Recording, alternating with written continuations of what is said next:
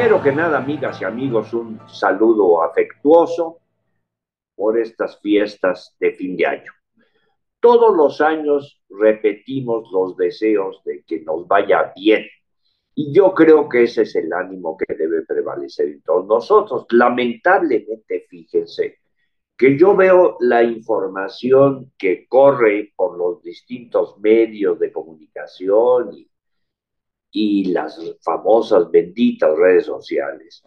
Y a veces me da la impresión como que con tal de que ganara su propuesta política, desean que le vaya mal al país. Entonces, cualquier cosa que, que se anuncia, que se propone, que se dice por el gobierno, motiva inmediatamente una reacción negativa. Y hay cosas muy significativas que quiero comentar rápidamente. Lo primero, ahí está el aeropuerto Felipe Ángeles. Recientemente tuve necesidad de acudir a la Terminal 1 para tomar un vuelo de una de las aerolíneas ahí y verdaderamente era un escándalo de gente, una aglomeración terrible, demasiada gente. Pero por otro lado, al regresar de ese vuelo, yo busqué afanosamente aterrizar el aeropuerto Felipe Ángeles. Y lo logré. Bueno, pues en el aeropuerto Felipe Ángeles habían unas cuantas personas. Si me preguntan qué es lo diferente, pues un poco más lejos. Me tardé un poco más en regresar a mi destino, pero muy cómodo, no había aglomeraciones, muchos lugares cerrados. ¿Por qué demonios no usan ese aeropuerto?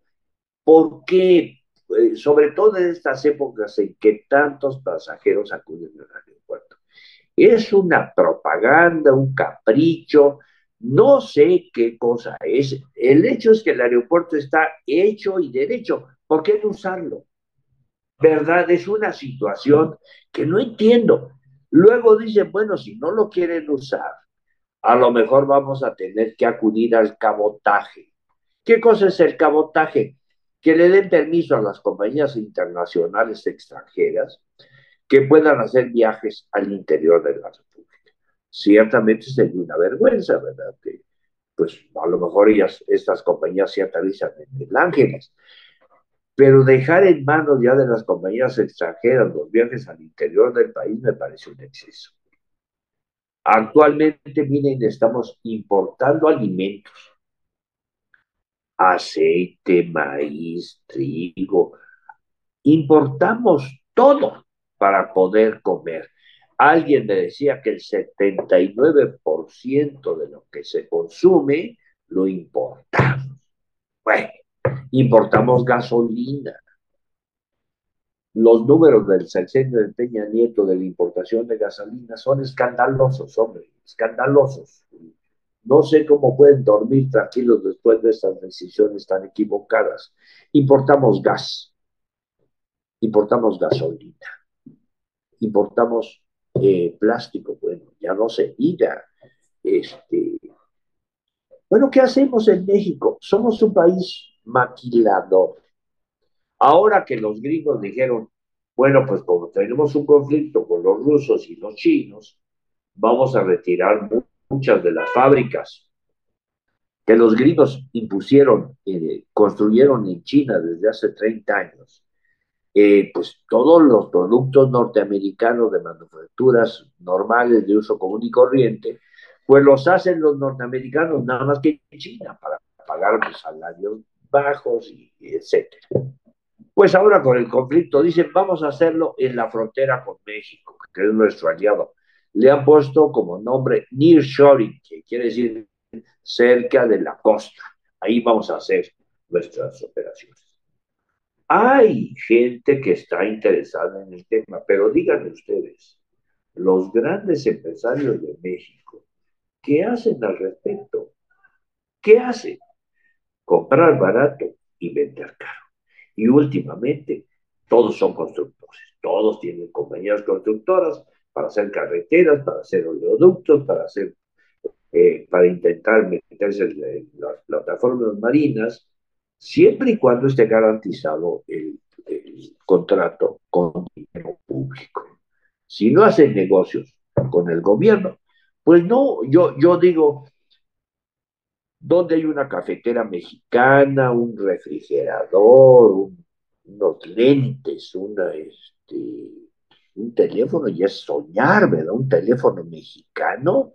¿Cuántos millones de teléfonos tiene la compañía Telcel? ¿Cuántos millones? No, no, no son chinos, son norteamericanos, son de Hawái, perdón, de, de, países asiáticos, ¿verdad? Porque la verdad, si no hacen dinero con contratos del gobierno, pues no le quieren arriesgar nada. Hay un problema mundial, el mundo está metido en una vorágine terrible. La oferta que va a hacer el presidente va a decir que va a mandar sus misiles Patriot a Ucrania para que se defienda, puede desatar una conflagración muy difícil de resolver. Es lo mismo, la gente que no quiere entender que el mundo ya cambió. Esta pandemia vino a revolucionar todo y nos dejó desnudos frente a nuestra triste realidad México. Importamos todo. Vivimos de las, divisas del turismo, de o sea, de nuestros antepasados, la gente que visita las ruinas, las playas, la naturaleza pródiga de nuestro país, y somos un gran país maquilador de empresas extranjeras. El gobierno tiene que cambiar, el gobierno tiene que entender esta realidad, pero la iniciativa también.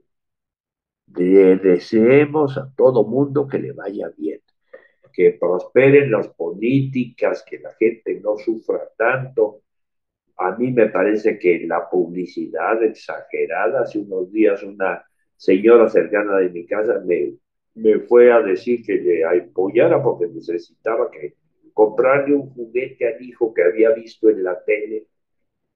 Y la ciudadana se angustiaba porque, ¿cómo le voy a hacer? Porque mi hijo ya vio en la tele no sé qué juego y el juego cuesta 2.300 pesos y mire, licenciado, le dije, pues apáguele la tele a su hijo la Navidad es un espacio para estar con la familia, con los amigos, con los conocidos, eh, en santa paz. Es un acontecimiento mundial que hay que hacer a todos. Buenas noches. Muchas gracias.